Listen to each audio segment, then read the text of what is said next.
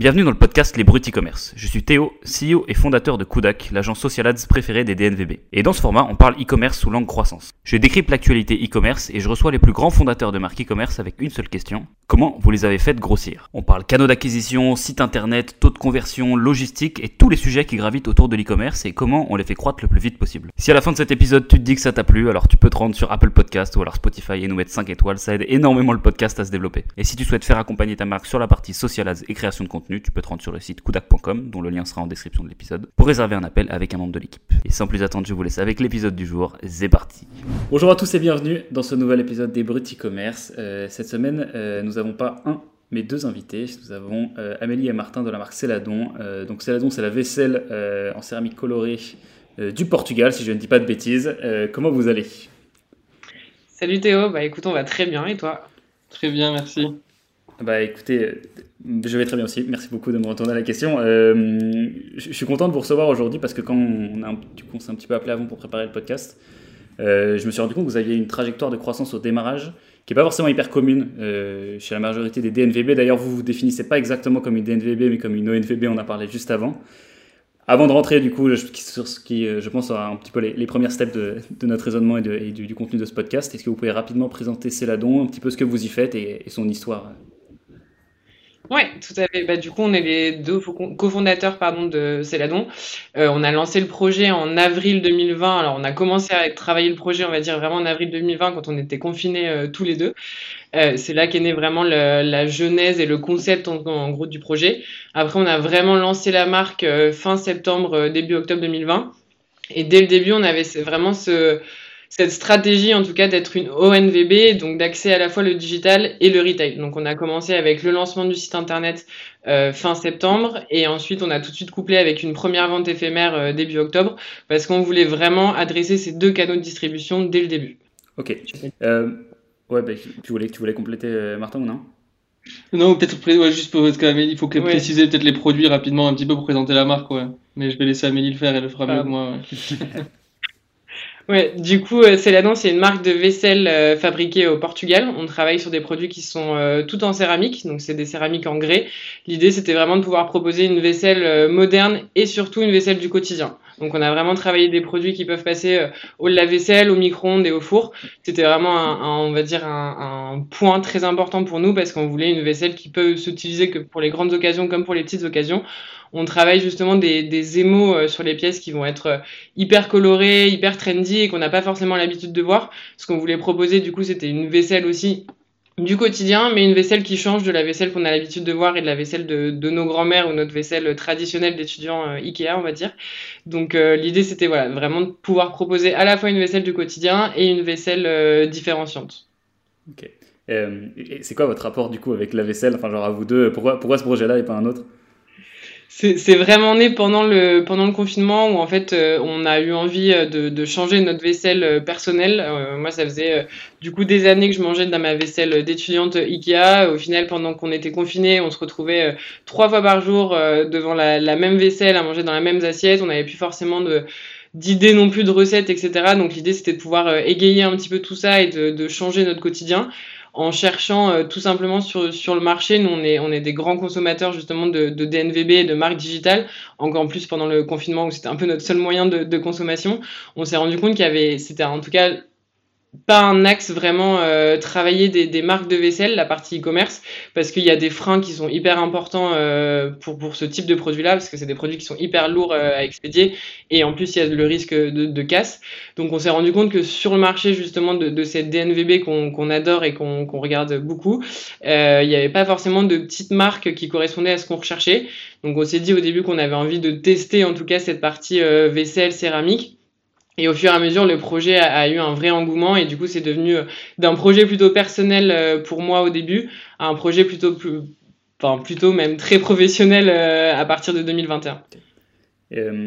Qu'est-ce que tu faisais avant Du coup, c'était quoi ton background? Parce que j'avais du coup pu discuter avec Martin, qui je vois d'ailleurs derrière vous les bougies My Jolie Candle. J'en vois deux. Donc Martin bossé un peu en, en parler d'ailleurs encore aujourd'hui sur, le projet My Jolie Candle. Toi c'était quoi? Alors moi c'est pareil, c'est un parcours en, DNVB. J'ai d'abord commencé chez Birchbox, mhm. euh, anciennement Birchbox, aujourd'hui Blissim, sur la partie vraiment achat et, gestion de, de l'e-shop, donc euh, vraiment une partie digitale. Euh, digitale. Et ensuite j'ai rejoint My Candle, donc c'est là-bas que j'ai rencontré Martin, sur toujours la partie développement produit. Donc on va dire que tous les deux on a un vrai background et on a des vrais des vraies expériences dans les dans les DNVB qui sont du coup nos sources d'inspiration aujourd'hui. Vous êtes des vrais des vrais enfants de la DNVB hein, parce que vous n'avez pas, pas, pas n'importe lesquels en plus, donc des belles, des belles réussites françaises. Euh, Birchbox et, et Majoli Candle, c'est des belles références. C'est intéressant et du coup, vous avez quand même choisi, quand vous avez lancé Céladon, je ne sais pas si il y a peut-être un sens avec le fait, je ne sais pas ce que vous avez vu chez Majoli Candle, d'avoir une stratégie qui n'est pas du coup full online, ce qui a été le cas, si je ne dis pas de bêtises, de, de Majoli Candle et de bon, Birchbox, je suis moins sûr. Mais euh, pourquoi est-ce que vous êtes parti du coup directement sur, euh, sur le retail nous, en, gros, en effet, c'est notre, nos expériences, elles nous ont permis de, de se poser là-dessus et de se poser assez vite les questions. Euh, Birchbox est arrivé assez tard, ils ont ouvert euh, une boutique et je crois qu'ils en ont toujours euh, une seule. Euh, il y avait pas mal de sujets par rapport aux, marques où il faut avoir un magasin, des fois certaines marques avec qui on veut travailler dans la cosmétique où il faut avoir un magasin pour les proposer. Et pour My Jolie, c'est arrivé un peu plus tardivement, mais quand même moins euh, moins tard que Birchbox. Euh, My Jolie Candle, c'est arrivé pas mal quand on s'est euh, rendu compte euh, qu'en fait le, le, concept il fonctionnait très bien sur Internet parce qu'il y avait du coup pour ceux qui connaissent pas un, un, bijou caché dans la cire de la bougie. Donc ça permettait de passer outre les freins à l'achat d'un produit parfumé en ligne. Euh, mais aujourd'hui, euh, My Jolie, on développe pas mal aussi, euh, même beaucoup la, la partie produits parfumés. Et du coup, on avait décidé, enfin, on s'est dit, ben, en fait, quand tu achètes un produit parfumé, tu as besoin de le sentir. et du coup, ben, en ligne, c'est plus compliqué. Donc, c'est comme ça aussi qu'on qu'on a développé le réseau de boutiques. et pour et du coup, pour Céladon, comment on l'a pensé? Ben, C'était qu'en fait, assez vite, quand on a fait le premier pop-up store, on a tout de suite vu de la traction beaucoup plus facilement dans une grâce aux, boutiques, parce que ben, en fait, la vaisselle, alors il n'y a pas besoin de la sentir, mais il y a besoin de la toucher, elle a besoin de la, de la, de la sous-peser, de voir, euh, de voir comment ça va faire quand on va mettre une petite assiette bleue avec une, une, une grande assiette grise, par exemple. Et, du coup, ben, en ligne, c'est plus compliqué, alors qu'en magasin, ben, c'est assez, euh, assez facile à faire. Et, euh, et contrairement à, à des marques de, vêtements, par exemple, où ben, il y a aussi ce truc-là de, de sentir le vêtement, le toucher, l'essayer, même pour la taille, ben, dans, dans, dans les fringues, ben, c'est beaucoup plus facile d'envoyer un produit, ça coûte pas très cher, et c'est beaucoup plus facile aussi de le retourner alors que de la vaisselle, ben, on sait que quand on va le recevoir, ben, y a le client, même si nous on donne tout pour, euh, pour qu'il soit rassuré, ben, il a un risque de casse et le retour, ben, il, est, il est très compliqué. Surtout, ça nous coûte très cher, nous, d'envoyer euh, un colis euh, et de le retourner. Donc, on n'a pas non plus cette possibilité de faire cette part d'offrir les frais de port, etc. C'est encore assez compliqué sur cette partie-là. et donc, le, le retail, ben, ça, ça enlève pas mal de freins à l'achat que, que peuvent avoir les clients quand ils découvrent la marque Zella. Donc, quoi. Et euh, je me rends pas compte si à l'échelle, euh, bon certes à l'échelle de la DNVB c'est peut-être un, enfin, du moins ça, ça allait de moins en moins de toute façon en 2022, euh, original ils ont attaqué le physique mais aussi de façon aussi importante que vous. À, l'échelle de votre paysage concurrentiel en fait, les, gros acteurs du coup du marché de la vaisselle, est-ce que eux aussi ils sont obligés en fait de passer par cette stratégie physique ou il y en a qui ont réussi à le craquer dès le début et qui se sont dit ok bon pas d'objection je le fais quand même en ligne? C'est un peu les deux. Au final, il y a des marques qui sont présentes sur le marché depuis très très longtemps et qui au final avec le confinement, ont adressé plutôt le côté digital. Euh, je pense notamment à Villeroy et Bosch, etc., qui sont des marques qui sont installées depuis très très longtemps et qui ont d'abord commencé sur le côté retail et qui ont souhaité ensuite adresser le côté digital. Après, il y a des petites DNVB du coup qui arrivent et qui adressent aussi ce côté euh, retail après le site internet. Nous, ça a été une réflexion vraiment directement euh, en amont, euh, avant même de lancer le site internet, où on savait qu'on voulait coupler les deux, parce que comme le, disait Martin, en fait, il y a, euh, un vrai intérêt pour le client et pour l'expérience client de pouvoir voir les produits en vrai. Et du coup, aujourd'hui, c'est vraiment, ça fait partie de notre stratégie parce que ça permet de, faire une boucle en fait dans l'expérience client de, de A à Z, il y a assez peu de marques, euh, au, final, il y a assez peu de marques qui sont lancées récemment et qui du coup euh, sont, euh, sont, sont full online. les quelques marques que nous on a vues qui sont full online, souvent c'est, on les rentre pas vraiment dans nos concurrents parce que souvent c'est des marques de, de vente privée en fait. Donc juste ils se sont dit, bah, les gens ils adorent la vaisselle, il faut qu'on leur apporte sur le web. Et donc en fait ils ont créé des boîtes qui qu'on retrouve quasiment exclusivement sur les sites de vente privée type VP, The Braderie. Et, et, du coup vraiment en marques un petit peu stylées et, et qui sont quand même accessibles parce qu'après si il y, a quand même des, des, marques de vaisselle qui existent mais ça va plutôt être des, des toutes petites marques avec des prix très élevés parce qu'en fait elles font tout à la main, ça va être des céramies, ça va être presque des pièces artistiques. donc il y a, y, y a, ce type de profils là qui sont full, full online, mais sinon les marques on va dire concurrentes pour, pour Céladon qui sont du coup des marques de vaisselle du quotidien comme on disait, ben ça il y a, y a Villeroy et Bosch, après il y a toute cette partie, tous les, toutes les marques qui sont revendues également ben, chez OBHV, chez, avec Maison du Monde aussi, etc. Et du coup, en fait, elles ont des réseaux de revendeurs qui, eux, vendent en ligne. Et, euh, et justement, on se rend compte, souvent, nous, on parle avec des clients et on se rend compte qu'en fait, ils savent pas très bien expédier de la vaisselle euh, en ligne. Euh, c'est pas leur métier. Souvent, c'est des sites de déco ou de, ou de maison. Donc, ils savent expédier des meubles. Ils savent euh, envoyer des, des, coussins ou des, ou des petits accessoires. Mais la vaisselle, c'est un peu différent et ça casse beaucoup. Donc, on a beaucoup de clients qui viennent nous dire qu'en gros, bah, ils ont acheté chez Maison du Monde ou même chez Ikea et qu'en fait, ils ont reçu leur, leur vaisselle cassée ou en tout cas ébréchée, etc. Et du coup, ils ont un peu ce frein-là aujourd'hui, un petit peu peur de, de, de commander en ligne. Et c'est pour ça qu'on voit d'ailleurs au BHV, nous, quand on, va voir des fois un peu ce que font les marques, etc. Mais en fait, il y en a une tonne et c'est un gros rayon du BHV parce que je pense que justement les gens, ils, continuent beaucoup d'acheter ce produit-là encore aujourd'hui euh, dans, les, magasins et, et pas, ils sont pas encore euh, euh, super sereins. Pour acheter en ligne. Donc nous, on a aussi cette partie-là de, on va dire, d'évangélisation, de, ben, en fait, on, peut acheter de la vaisselle en ligne, et, c'est un, vrai sujet logistique chez nous qu'on commence à traiter de mieux en mieux, mais il y a, quand même de, pas mal de difficultés. C'est intéressant de voir, euh, parce que déjà, j'ai appris assez récemment que je ne me rendais pas compte que la pénétration de l'e-commerce en France est, relativement faible. Euh, je crois que c'est de l'ordre, c'est inférieur à 20%. Je me demande si j'ai déjà eu des chiffres qui disaient 16-17%. Donc, euh, rien que ça. Et en plus, au sein des DNVB, en fait, selon les produits, il y en a qui, sont, qui vont beaucoup mieux se vendre en ligne que d'autres. Et, et, ça doit pas être, disons, quelque chose qui est un postulat de base. Vous dites, OK, j'ai mon produit, je vais le vendre en ligne parce que je suis une DNVB et qu'en fait ça, vient un, comme un facteur dans la réflexion. Vous, c'est venu directement après le premier pop-up store. Mais euh, vous nous parlez du coup tout à l'heure, enfin juste avant là, du fait que vous aviez vu directement le succès, en fait que ça ait pris en pop-up store. Comment ça s'est traduit? Comment vous avez constaté ça? C'était évident, ça sautait aux yeux? Ça a sauté aux yeux très très vite parce qu'au final, le premier pop-up store, on s'était dit on le fait trois jours. On a envie de tester euh, trois jours. On a, on a quelques stocks, mais on s'était pas non plus, euh, on va dire, enjaillé sur des, des tonnes de quantité on voulait euh, tester les produits, tester les couleurs qui allaient fonctionner. Et au final, au bout d'un jour et demi, on était en rupture sur 90% de nos références. Donc très vite, visuellement aussi, quand tu vois juste au pop-up store, euh, en plus c'était nous du coup qui, animions le pop-up store et qui était là euh, toute la journée, très vite visuellement on a vu qu'en fait euh, les produits étaient partis très vite, qu'il y avait des, grosses demandes aussi pour des grandes quantités. On se rendait pas forcément compte au final que tu vois un service de vaisselle, quand les gens vont en acheter, nos clients ils achètent en règle générale par, par 6, par 8, par 12 et du coup il faut quand même avoir des grandes quantités notamment sur les assiettes. Donc visuellement on a vu très vite qu'il y avait un vrai, euh, euh, intérêt. Ce qui était aussi une petite anecdote sur le pop-up store qui nous a pas mal euh, marqué, c'est qu'on était dans une rue où il n'y avait pas forcément beaucoup de commerce. On était rue Jean-Pierre Timbaud dans le 11e pour être précis. Et du coup, on avait une vitrine qu'on avait vraiment travaillé avec les assiettes ultra colorées, vraiment très visibles. Et on était sur le côté où en fait il y avait la piste cyclable qui passait. Et on a eu des arrêts de vélo où on a cru qu'il allait y avoir des accidents de vélo très, enfin, très, souvent parce que les gens s'arrêtaient d'un coup, voyaient les assiettes et se disaient ah, c'est un dingue, un magasin d'assiettes, un magasin de céramique, il n'y en a pas beaucoup.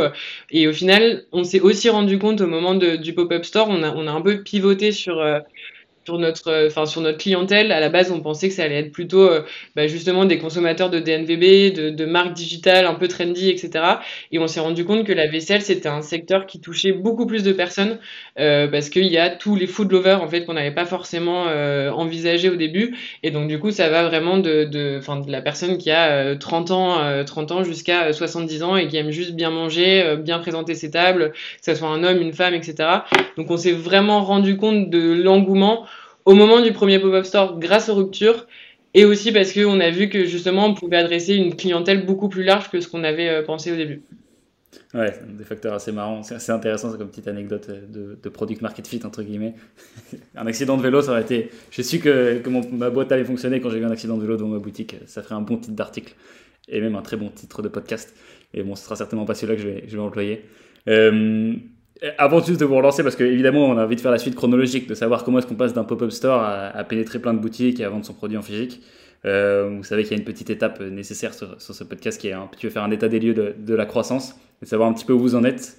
Euh, est-ce que vous pouvez nous dire un petit peu du coup, c'est là dont euh, vous en êtes tout sur, la courbe? Ouais, bah, nous en gros on a fait un, premier exercice euh, qu'on a clôturé du coup en décembre 2021. Euh, on a fait 200 000 euros de chiffre. donc on était globalement content, en gros satisfait de ce qu'on avait réussi à faire.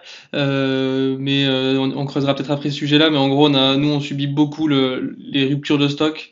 et donc on pourra l'évoquer ensuite. Et donc nous là en, en, 2022 on a pour objectif de, faire x3 par rapport à ça, donc être entre 500 et 600 000 euros de chiffre. Euh, en notamment en continuant de grandir sur le web et en ouvrant une deuxième boutique du coup.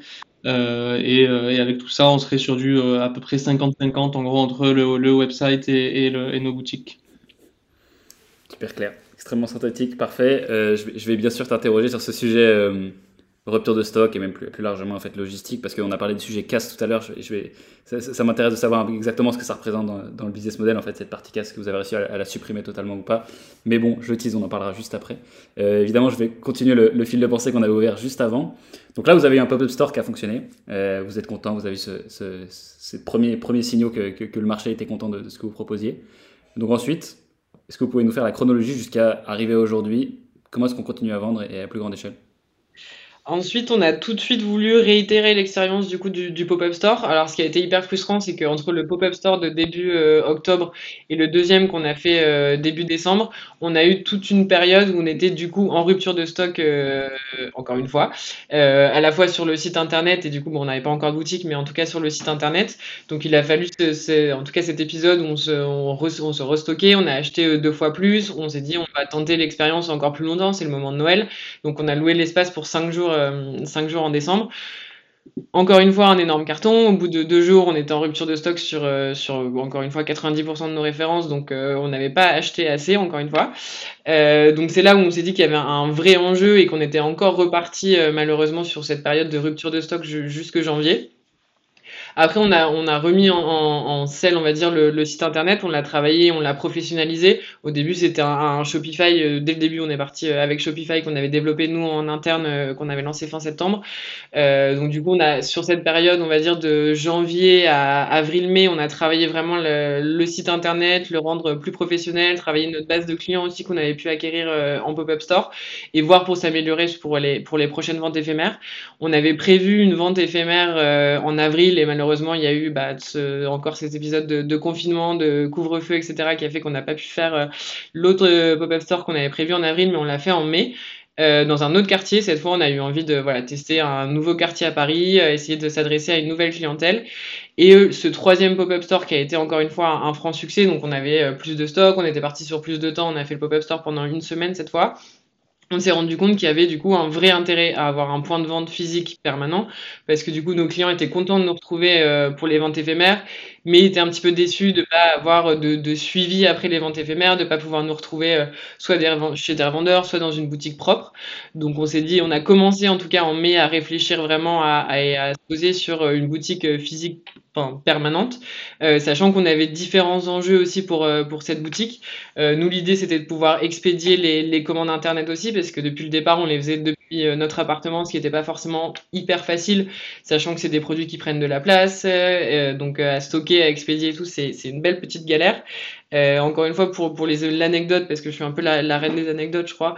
en, en, août on a fait une vente avec The Braderie justement et du coup on a dû préparer dans notre appart plus de 500 commandes en 5 jours. Donc là, on s'est dit qu'il y avait un vrai intérêt à avoir un, point où on pouvait expédier les commandes et stocker aussi, en tout cas tout faire au même endroit. Donc c'est pour ça qu'on a ouvert la boutique, euh, on a signé la boutique en, septembre et on a ouvert la boutique euh, début octobre, donc après un petit mois de, travaux. Et donc on a ouvert la boutique en, en octobre, euh, la première boutique en octobre 2021, et ça a été un carton direct et on était hyper content de pouvoir du coup avoir ce point de vente physique aussi pour la période de, de, de Noël. Et en fait, on s'est rendu compte que sur la période justement de, de Noël, le site n'a pas du tout été abandonné. On a continué à le travailler euh, et le professionnaliser. On a sorti une nouvelle version du site, euh, notamment euh, en novembre, il me semble. et au final, la boutique sur la boutique sur décembre et le site, c'est 50-50 en termes de chiffre d'affaires. Donc c'est là où on se rend compte vraiment de l'intérêt des, deux canaux de distribution pour nous. Ok, donc en fait, c'est une boutique slash entrepôt, euh, slash euh, ouais, endroit où j'envoie trucs et, et, un peu showroom aussi. Et slash bureau.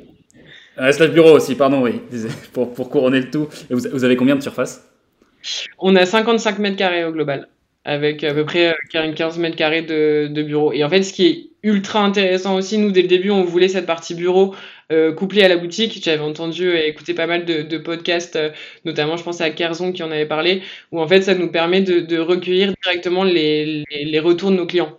Donc c'est hyper intéressant d'entendre ce que les clients disent sur nos prix, sur nos produits, sur euh, notre image de marque. Et du coup, ça permet vraiment d'être au, plus près du client et de pouvoir travailler, bah, à l'amélioration au jour le jour.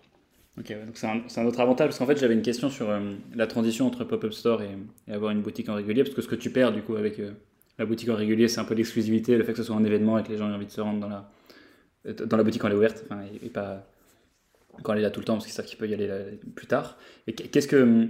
En fait, la question que j'étais simplement en train de me poser, c'est est-ce que pour une marque qui n'a pas vraiment envie d'ouvrir une boutique régulier, est-ce qu'une stratégie de pop-up store, ça peut se faire à l'infini En fait, j'ouvre un pop-up store tous les, tous les je sais pas combien de temps. C'est quoi exactement la rentabilité d'un pop-up store et à quel moment est-ce que ça devient intéressant? Si jamais on n'avait pas eu tous les facteurs, parce que vous, ça va plus loin que juste. Euh, euh bref, je veux faire plus de ventes, et vous avez tous les facteurs que vous avez nommés avant. Donc en gros, je me donne juste, je pose juste la question c'est quoi qui rentre dans l'équation de choix quand on passe d'un pop-up store à une boutique physique Et est-ce que c'est vraiment l'un est plus rentable que l'autre, quoi, ou il faut qu'il y ait d'autres trucs dans la balance? Après, juste ce que j'ai pas dit, c'est qu'on n'abandonne pas totalement la stratégie des pop-up stores. Euh, je pense que Martin ah, va, revenir. On, on, la garde quand même. En fait, l'intérêt des pop-up stores, c'est de pouvoir aussi tester des quartiers qui a effectivement ce, ce côté euh, événement qui est hyper intéressant euh, à la fois pour du branding et pour du marketing où on incite nos clients à, à venir sur une, un moment éphémère. Donc ça, on n'abandonne pas du tout cette euh, stratégie de pop-up store et dans, dans, la stratégie 2022, l'idée c'est d'aller tester euh, d'autres villes et, et d'autres, enfin d'autres quartiers, mais surtout d'autres villes pour pouvoir continuer ce, ce, ce côté-là. Euh, après sur la, la, la, partie boutique euh, en physique, bah du coup nous ce qui est, ce qui était hyper intéressant, c'est que ça soit un point vraiment multi multifonction pour nous et effectivement un peu un, un showroom, un showroom permanent quoi. Mais ouais, si, sur les, avantages par rapport à un pop-up store, c'est que en vrai ça dépend beaucoup du produit aussi et de la simplicité à s'installer, je pense. Il euh, y, a, y, a, des marques, il euh, a des marques de bijoux. Louis Etu qui l'a fait beaucoup, et je crois qu'il continue de faire beaucoup de pop-up store dans les endroits. C'est que c'est euh, plus facile de se déplacer. Nous, dès qu'on se déplace, euh, ben, il faut, on a le mobilier. Bon, ça c'est à peu près pour tout le monde pareil. par contre, les produits, ben, ça prend beaucoup de place. Donc, il nous faut beaucoup de lieux. Il nous faut un gros lieu avec du stockage derrière, sinon c'est une galère. Euh, ça, ça, pèse très lourd, donc aussi c'est euh, physique comme comme comme installation. Donc, s'il faut, faut être pas mal, il faut être une belle équipe pour le faire.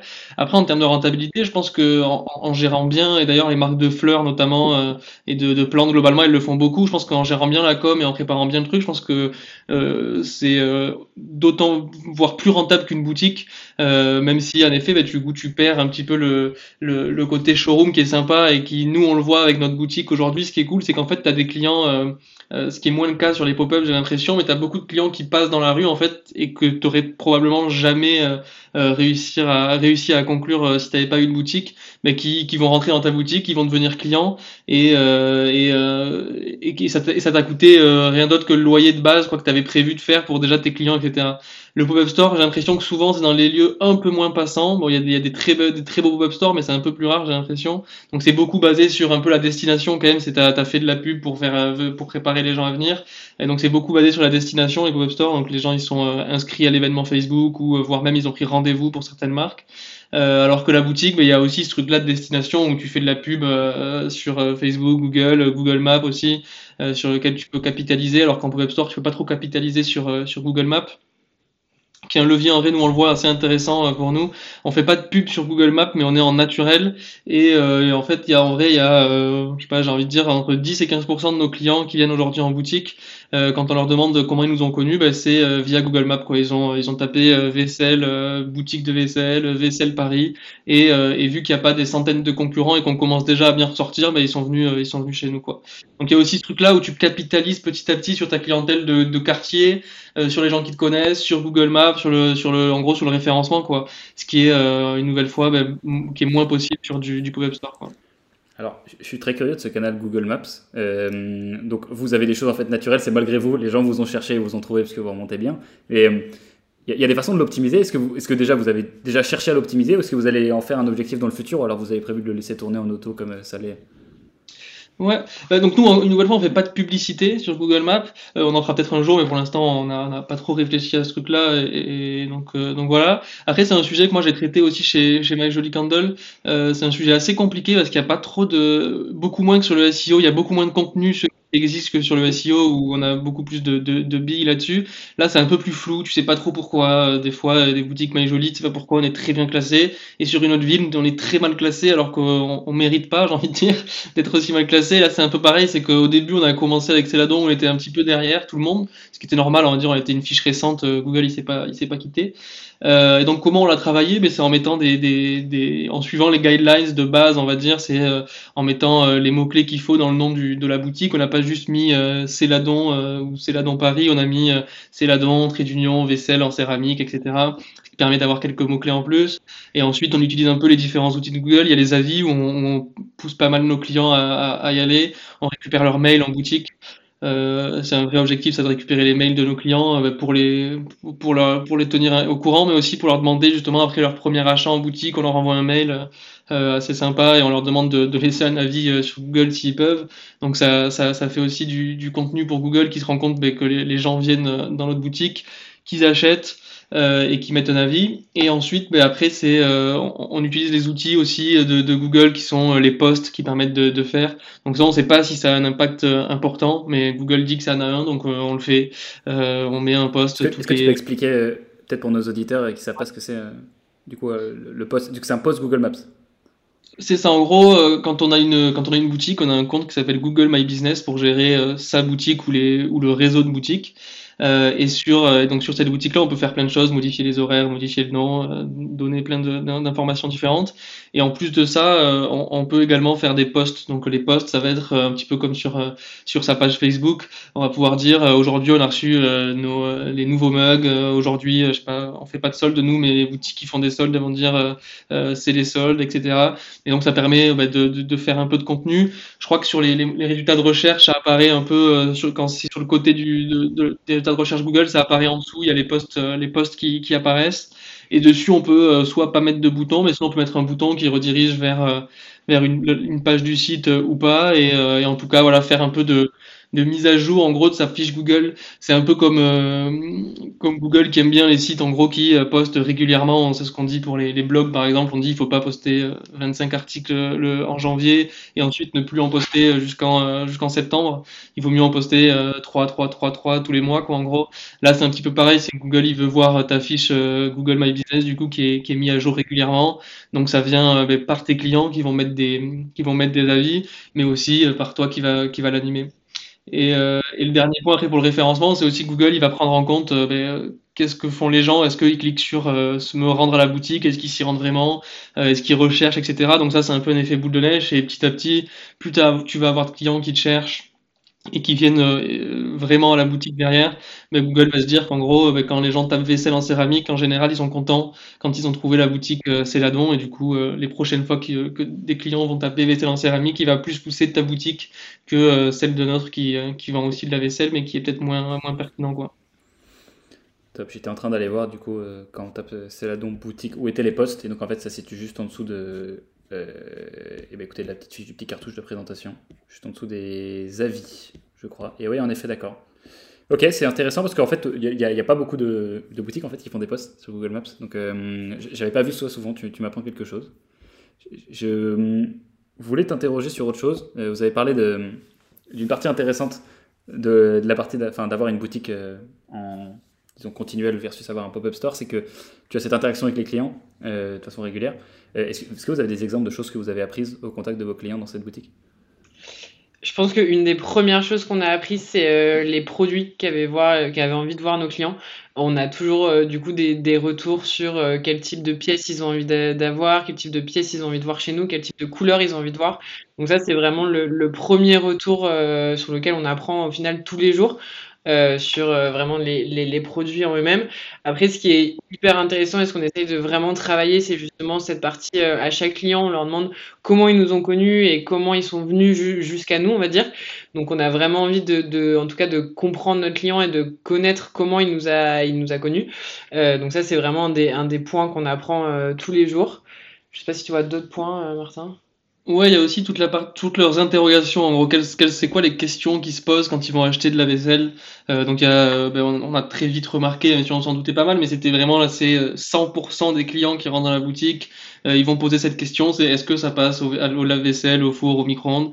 Et donc, on a, on a compris que c'était le, le pain point, en tout cas le point qui faisait que s'ils n'avaient trouvé pas la réponse ou s'ils l'avaient pas, ben en vrai tu tu vends pas tu vends pas ton assiette quoi. Euh, et donc ça nous aide aussi pas mal sur euh, mais euh, comment communiquer, sur quoi communiquer, qu'est-ce qu'est-ce qu'on doit mettre en avant sur le site, mais aussi dans nos dans nos communications. Après, ce qu'on ce qu'on disait aussi, c'est que aujourd'hui, nous, on doit éduquer entre guillemets un peu nos, nos clients à acheter en ligne. Euh, c'est pas forcément des pièces, en tout cas des produits qu'on a l'habitude d'acheter euh, d'acheter euh, en ligne. Euh, du coup, c'est ça aussi qui est intéressant, c'est que la boutique permet de, de, mettre, on va dire déjà une, personne physique et une, une un vrai point physique sur sur des produits, sur un achat en ligne. Il y a beaucoup de clients qui nous disent qu'ils sont venus à la boutique plutôt qu'acheter en ligne parce qu'ils avaient envie de voir les pièces, ils avaient envie de, de comprendre et même s'ils se font livrer après au final ou qu'ils commandent sur internet, ils avaient besoin de, de ce point un peu d'ancrage qui rend, on va dire aussi le, le côté digital un peu plus humain et un petit peu plus physique. Et, le dernier point, je dirais, sur la partie boutique qui est très intéressant, très, enfin, très intéressant de voir quand, quand, quand tu es derrière, en, quand tu es caché dans les bureaux et que les clients parlent avec le, vendeur. Euh, c'est pas mal sur les prix aussi. On a souvent entendu, des, même très souvent, des clients qui disent Oh, c'est pas cher. Euh, ou, vraiment, je m'attendais à beaucoup plus, Là, Vous tout monté. pas, tout, mais on a, on a réfléchi sur pas mal de produits. Il y a des produits où on a poussé, où en gros on se disait, euh, c'est des produits qui parfois nous, nous coûtaient euh, plus cher que d'autres, mais en gros d'un point de vue euh, pricing, on se disait, ouais, on peut pas pousser, on peut pas vendre ça plus de, de 19 euros ou de 29. Et en fait, quand on entendait ces clients dire, ah, c'est pas cher du tout, on disait, en fait, tu peux, parce qu'en fait, ils ils s'attendent pas à, avoir un produit artisanal qui vient du Portugal et du coup qui vient, qui vient pas du bout du monde et qui leur coûte pas un bras. Parce qu'en fait, il y a beaucoup de clients qui sont habitués en céramique justement au prix des céramistes. Euh, et donc justement, eux, ils font très bien, euh, ils, méritent, je pense, de vendre beaucoup plus cher. Mais c'est parce que justement, c'est des, beaucoup plus petites séries, c'est fait à la main, euh, parfois dans des petits ateliers parisiens. Donc c'est il y, a le, prix du loyer, etc. Nous, c'est, on n'est pas du tout sur ce, sur cette verticale-là. Et donc en fait, ils ont pas plus cette habitude-là du, du, vase qui vont, qui va payer, qui va coûter 120 euros. Donc quand ils voient un vase en fait qui coûte une quarantaine d'euros, ils disent ah ouais, c'est pas cher du tout quoi. Donc ça nous a pas mal aidé ouais, cette partie-là pricing. On continue aujourd'hui des fois d'ajuster euh, euh, parfois à la baisse, parfois à la hausse euh, pour nous aussi optimiser notre rentabilité sur certains produits où on sait que, que, voilà c'est on peut plus se permettre de le vendre un peu plus cher et sur d'autres où justement c'est un produit d'appel un petit peu ou un produit qui on, sait que les clients adorent et que et que ça leur permet de rentrer dans l'univers de la marque on va ben, un peu moins se faire plaisir sur le prix et on va être un peu plus raisonnable quoi sachant qu'on a toujours cette stratégie de rester quand même aussi sur une marque de vaisselle au prix juste où on peut vraiment se faire plaisir. Nous, c'était aussi un postulat de base, c'est que nos, nos assiettes aujourd'hui, on peut les acheter à l'unité, on peut mixer les couleurs. Et du coup, dès le départ, on a voulu offrir cette possibilité, cette possibilité-là de se construire tout un service de vaisselle avec des couleurs différentes, de se faire son, service entre guillemets un peu personnalisé, en restant dans des prix qui sont quand même abordables parce que effectivement, quand on va chez, une céramiste, on se retrouve facilement avec une assiette qui coûte euh, entre 40 et 50 euros, alors que nous, on essaye vraiment de, la limiter et aujourd'hui, notre assiette, elle est, à, elle est à 20 euros euh, à l'unité. Ok.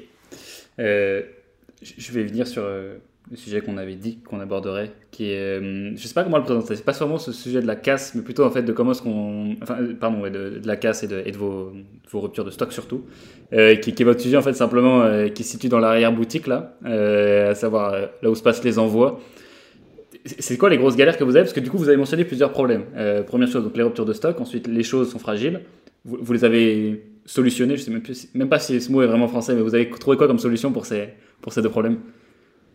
Il y a vraiment deux sujets. Ouais, la, le, la partie stock, euh, les ruptures de stock, mais c'est encore un sujet où on, où on, galère pas mal en vrai. Euh, en gros, pour faire simple, il y a, il y a, y a pas mal de, de, fabricants au Portugal. Nous, on a, on a, on a rencontré beaucoup.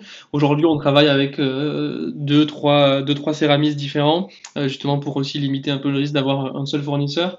Euh, la difficulté de, de ce marché-là, c'est que c'est quand même des, des, petites entreprises, des petites, euh, c'est souvent des, entreprises familiales depuis deux trois générations, donc ils n'ont pas des, des, capacités de prod énormes. Et surtout, euh, le, en vrai, le Covid, ça a pas mal changé euh, sur ce type de produit-là, avec le transport qui a explosé en Chine, quoi, enfin en Asie globalement, mais une un, un, cargo avant, enfin une comment on dit un, conteneur, en gros, avant, ça coûtait 2-3 000 euros à faire venir d'Asie. Maintenant, c'est 20 000. Donc, il y a beaucoup, euh, il y a beaucoup de, de, de, gens qui vendaient de la céramique, euh, qui avant euh, achetaient tout ça en Chine et qui maintenant, en fait, se rabattent en Europe parce que c'est impossible de, de, de, continuer à être, à être pour eux, à être, à vendre en Europe avec ces tarifs-là de, transport, quoi. Du coup, ils sont beaucoup rabattus sur le Portugal, mais sur également d'autres pays. Il y a, il y a d'autres fabricants en Europe. Il y a l'Espagne ou l'Italie et même le Maroc qui est plus près que l'Asie quoi. Euh, et du coup ce qui se passe c'est qu'en fait il y a une énorme demande de, céramique et donc euh, tous les tous les, fabricants ils ont du mal à suivre la demande et donc nous on a un peu de chance entre guillemets c'est qu'on est passé pile au bon moment où on a réussi à, à, créer une relation avec ces fournisseurs là pour qu'ils nous suivent et qu'ils continuent de, fabriquer même s'ils n'arrivent pas à suivre euh, nous, notre besoin. Mais on sait qu'aujourd'hui c'est un peu une barrière à l'entrée qui, qui, a, été levée pas sans qu'on sans qu'on cherche vraiment mais je sais qu'aujourd'hui il y a beaucoup il y a beaucoup de marques qui souhaitent se lancer sur le marché et qui ont du mal à aller trouver des, fournisseurs parce qu'en fait, euh, il y a des fournisseurs nous avec qui on travaille où en gros on leur dit, euh, nous déjà on a déjà réservé nos créneaux, mais ils nous disent bah, le prochain créneau disponible pour mes prochains clients c'est en, en 2024. Donc euh, quand tu veux lancer ta marque, c'est un peu compliqué de se dire j'attends deux ans pour avoir ma première commande. Euh, et surtout au début, ce qui s'est passé et aujourd'hui où, on peut plus le permettre, c'est que c'est un, métier où ils ont besoin de faire beaucoup de, pièces de la même forme et de la même couleur pour, euh, pour s'y retrouver en termes de, de, coûts chez eux. Et, donc aussi au début, c'est ça qu'on avait, euh, on a eu beaucoup de ruptures, ruptures au début, et qu'on pouvait pas arriver et dire on veut 50 euh, assiettes de cette couleur, 50 d'une autre et 50 d'une autre. C'était ben, bonjour, si vous voulez faire trois couleurs d'assiettes, en fait il faut en acheter 1500. Et donc en gros, on aurait eu trois couleurs d'assiettes et d'une seule forme, et ça nous aurait coûté 15 000 euros à envoyer tout de suite. Et donc en fait, on, on pouvait pas se permettre de faire ça. Donc aujourd'hui, on peut, on, commence à pouvoir, à pouvoir le faire.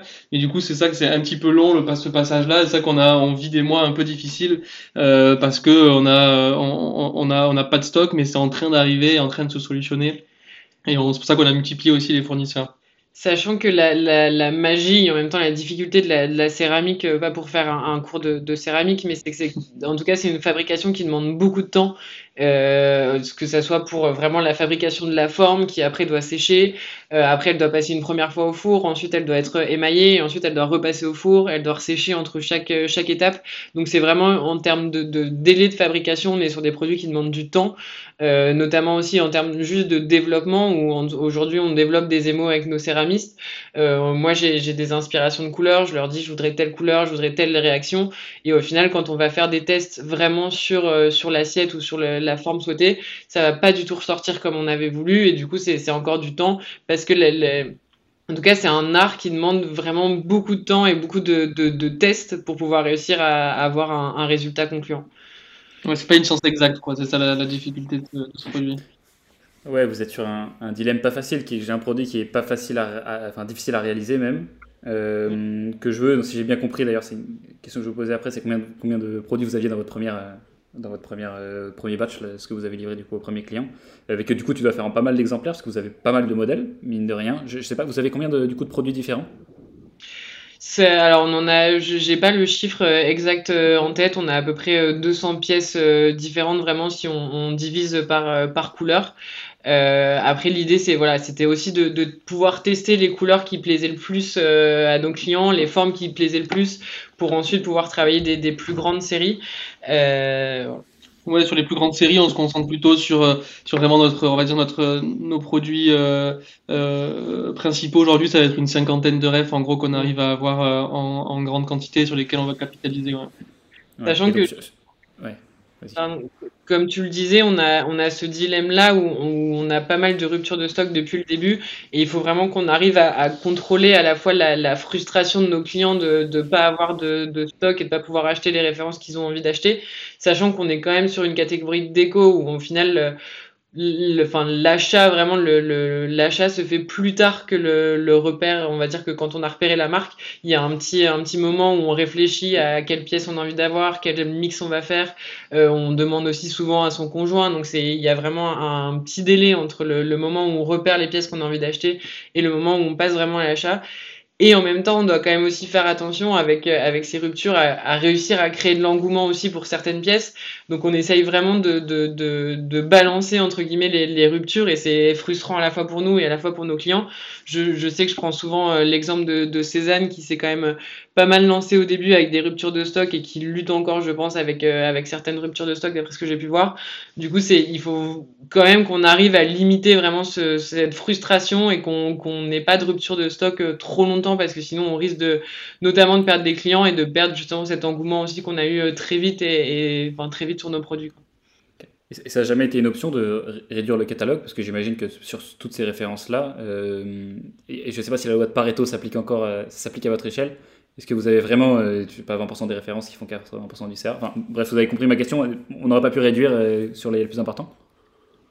Si, ouais, c'est à peu près. Je pense que c'est, on n'a pas fait, on n'a pas fait attention à si elle était respectée, mais je pense qu'on n'est pas très loin de, respecter la loi de Pareto.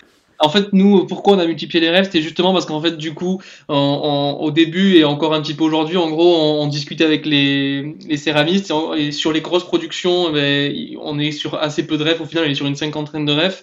Et en fait, sur d'autres produits, ils arrivent à faire quelques pièces qu'ils arrivent à nous envoyer, etc. Et donc, en fait, c'est pas vraiment un choix, c'est un peu subi les 200 pièces, mais ça permet justement d'avoir du produit euh, et, euh, et, d'avoir euh, et d'avoir des choses à proposer à nos clients. Et en même temps, comme disait Amélie, ça nous permet ben, d'avoir de, de, des réponses à nos questions sur ben, les formes qui plaisent plus et qui plaisent moins, les, les, les émos, donc les couleurs qui plaisent plus et qui plaisent moins. Et donc, ça nous aide aussi à construire un catalogue euh, petit à petit qui se restreint un petit peu mais, euh, mais, mais, qui, mais qui nous permet d'avoir le catalogue le, le, plus proche possible de ce que les clients, euh, de ce que les clients souhaitent.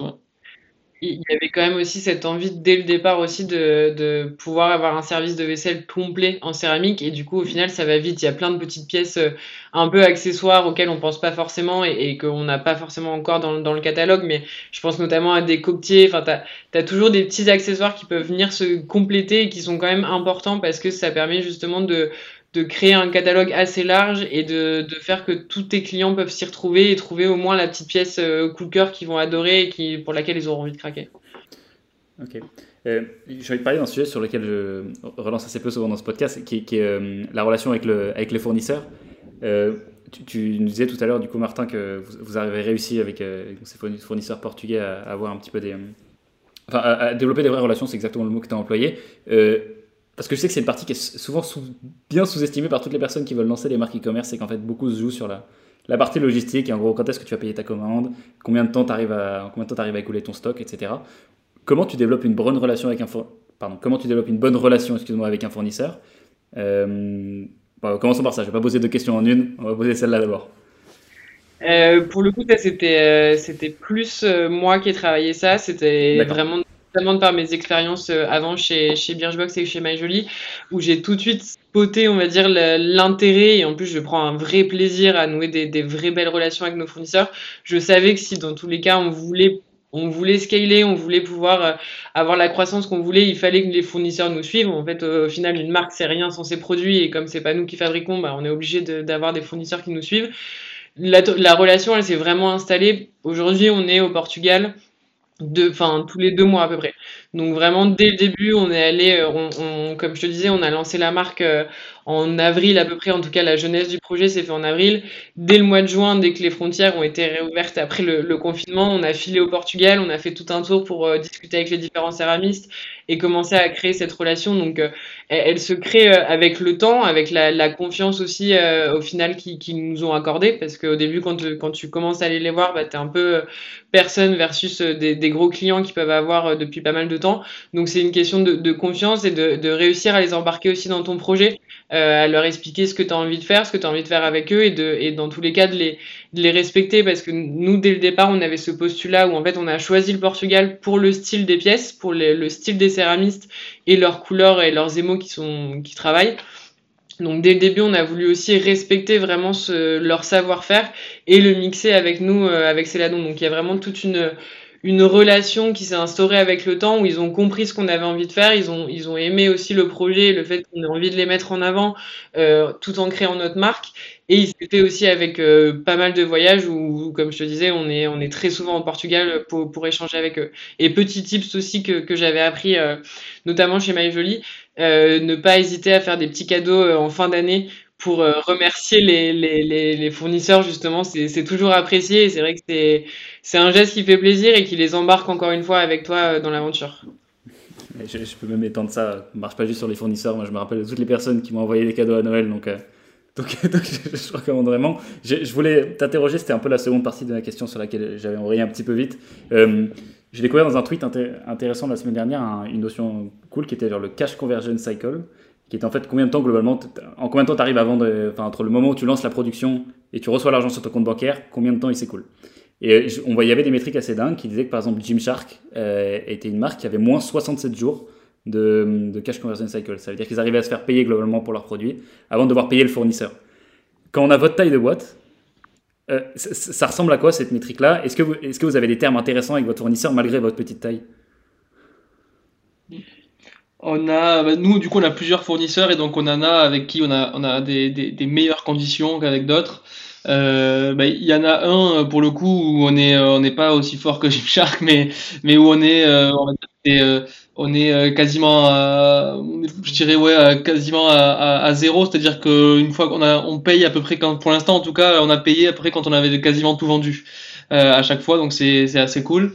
Euh, il y en a un autre pour lequel pour le coup c'est un peu plus difficile où, où justement on est en, si c'est des, des, sujets de discussion et ça vient avec le temps je pense que c'est difficile aussi euh, justement quand on est euh, un peu plus petit et, quand on et quand on est euh, quand ils ont moins confiance en nous, quand il y a moins de recul dans la relation, de, pouvoir négocier ces parties-là. Donc là où pour le coup en fait on paye on paye au moment où on reçoit la, marchandise. Donc pour le coup là ça demande d'avoir un, un, BFR et enfin de, voilà, de travailler là-dessus et de et, là on a on met un peu plus de temps à vendre du coup forcément les, produits par rapport au paiement et c'est vrai que c'est un vrai gros point Surtout nous, il y a des grosses commandes, c'est pas des petites commandes à, à 5-10 000 euros de, marchandises, ça, va être 30, 40, 50, 60, ça augmente peut-être aussi 60 000 euros à, lâcher comme ça, et donc ça, ça fait un peu peur au début, ça qu'aussi, au début on n'a pas pu se lancer tout de suite sur des grosses prods comme ça, on n'avait pas le cash et on euh, n'avait pas le, on n'avait pas la confiance aussi dans la marque et dans le produit pour pouvoir le faire.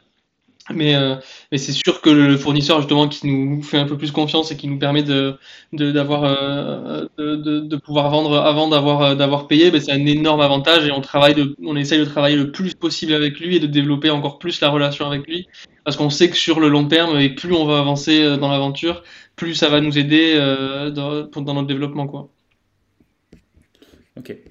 Euh, J'étais en train de revérifier parce que je crois que j'ai annoncé, je crois que c'est encore, encore mieux en plus le, le Cash Conversion Cycle de, de Gymshark. J'ai pas envie de dire une bêtise, je crois que c'est 102, même c'est soit 67, soit 102.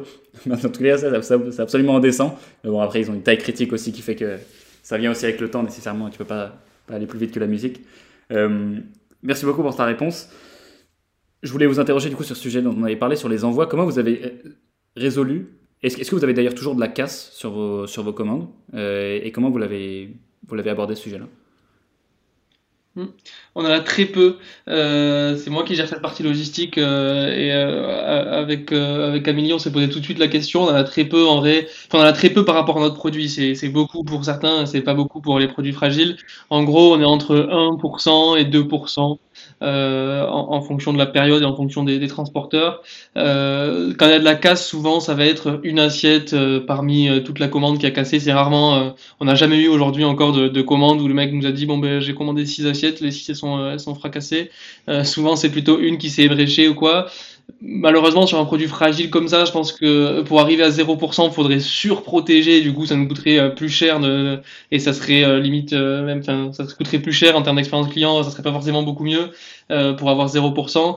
Du coup, bah, ce qu'on fait pour l'instant, c'est que c'est internalisé. En gros, la, la, la partie logistique.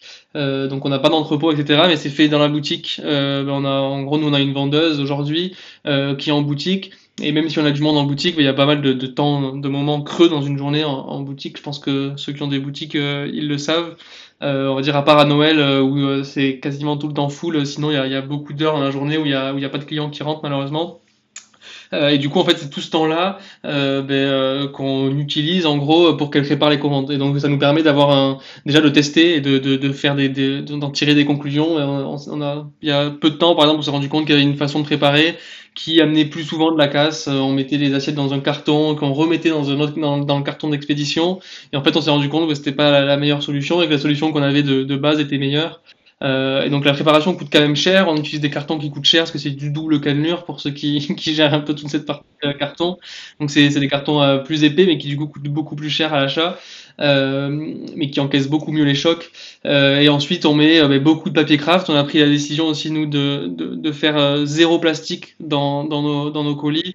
Bah, bien sûr, le papier bulle, c'est ce qui protège le mieux de la casse, mais d'un point de vue écologie, c'est un, peu dégueu, même si c'est souvent recyclable, etc. Aujourd'hui, c'est c'est pas top d'un point de vue écologie, d'un point de vue expérience, c'est pas top non plus de recevoir un, un colis avec avec des, des assiettes tout enroulées dans du plastique. Pareil pour le polystyrène ou les, ou les chips qu'il y a des fois dans certains colis où c'est un peu une horreur, t'en fous partout dans ton appart, ça colle à tes vêtements, voilà, à ta poubelle, c'est pas très agréable.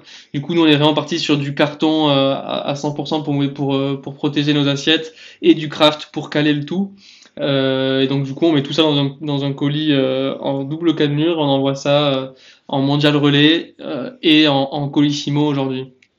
C'était ça aussi un des, des, enjeux de base, euh, de base Martin, je plus la partie casse, comment, comment faire que les produits arrivent en un seul morceau.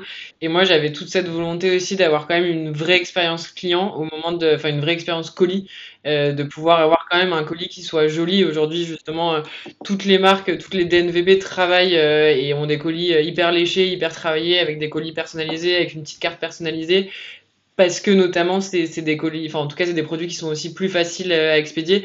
Je pense notamment sur les vêtements, quand tu expédies aujourd'hui des vêtements, tu peux pas forcément te rater sur, euh, sur l'expérience colis parce que tout le monde expédie des vêtements et du coup c'est relativement plus facile à expédier. Donc nous on avait en tout cas en termes d'expérience client ce postulat qu'il fallait absolument que les pièces arrivent en un seul morceau mais sans gâcher l'expérience euh, colis à l'ouverture et en, arrivant en ayant quand même un joli colis avec un petit mot personnalisé à l'intérieur et vraiment tout ce côté expérience d'achat en ligne qui reste importante et que t'as pas forcément du coup quand tu achètes en ligne alors que tu l'as en boutique avec un joli sac, un joli emballage, une petite carte glissée. Donc il fallait quand même avoir ces, deux, euh, en tout cas ces deux enjeux euh, traités. Ouais, c'est ça, il faut jongler avec le deux qui est pas toujours facile.